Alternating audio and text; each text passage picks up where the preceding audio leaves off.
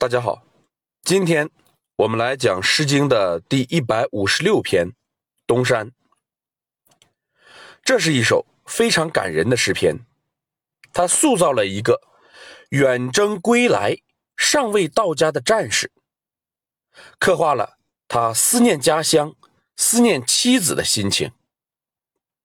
我们先通读全诗。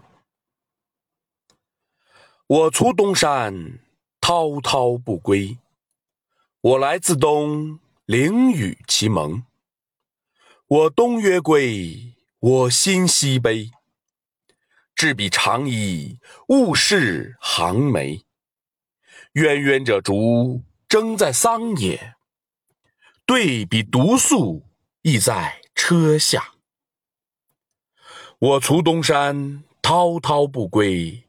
我来自东，凌雨其蒙。国裸之时，亦异于雨。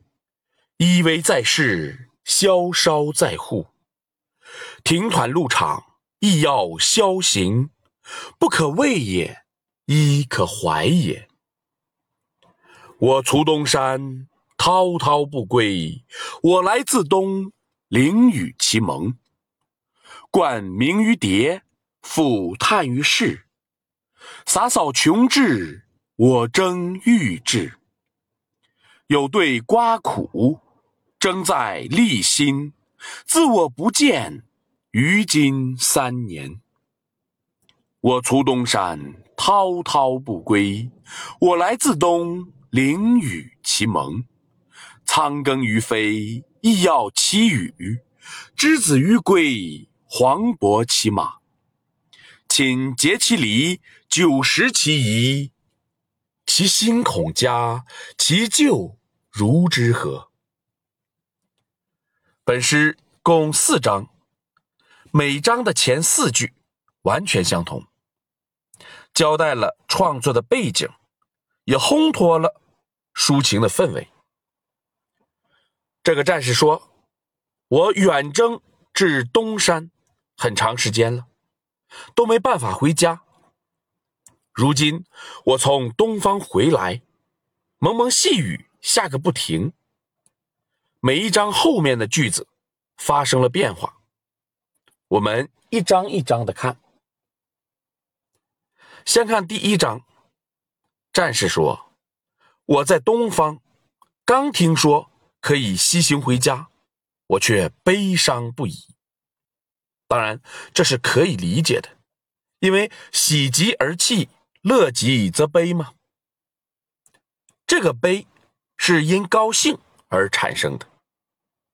他接着说：“我赶忙制作了平时穿的衣服，从此再也不用衔枚行军了。”这里的长衣是平时穿的衣服，与军服相反。军服。及军服，是统一的服装。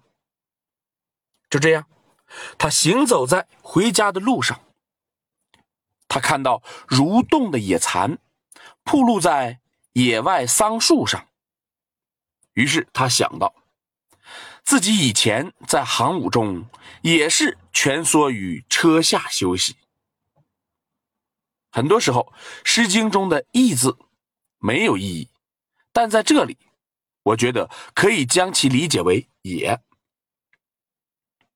再看第二章，回家途中，他住在一处废弃的房屋里。他看到，在人家的屋檐下，爬满了瓜果的藤和瓜。屋内土鳖虫横行，门上长脚蜘蛛结着网。长院里，处处都是鸟迹兽啼，野鹿驻足其中。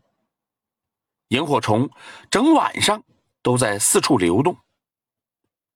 我们从后面两章知道，抒情主人公还没有到达家中，所以这里的景象绝不是他自家的景象，也不可能是他想象中自家的景象。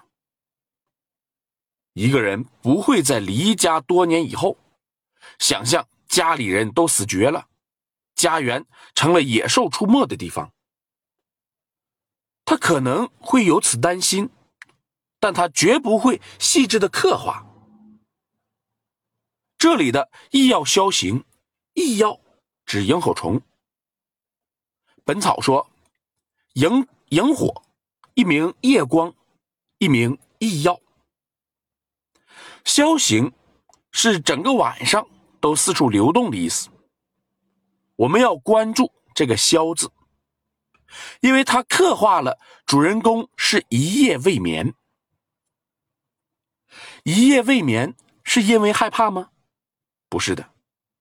他说：“这样的地方并不令我害怕，恰恰相反，它让我更加的怀念我自己的家。”显然，这是一种移情。我们再看第三章。第三章接续第二章，对家的怀念而来。他似乎看到了鹳鸟在他家外面鸣叫，而妻子则在家中叹息。他恨不得向妻子喊：“你快点把家里家外都打扫好啊！我马上就回家了。”他似乎又看到了当年结婚时。用来合进的葫芦瓢，撂在柴堆上。算来已三年未见到这个物件了。有夫妻合进的葫芦瓢，他进一步想到了结婚时的场景。我们看第四章的描写，那时正是春天，黄莺飞翔，羽毛闪亮。我驾着红里透黄的马。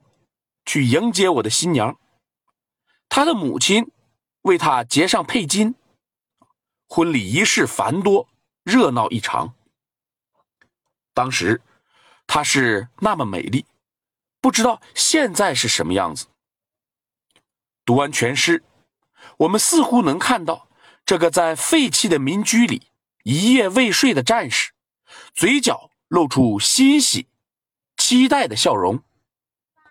想象自己爱妻的场景。这个战士经历过生死，此时落脚的地方也很荒芜，但是他满怀期待，憧憬着到家的幸福时刻。这是我们读这首作品时应该把握和感受到的。至于他落脚处那荒芜的景象因何而生，作品并没有说明。更不需要由此而生出某种批判，因为我们根本不知道这场战争的性质。好，今天我们就讲到这里。如果您听着感觉不错，希望您能够分享给别人，谢谢。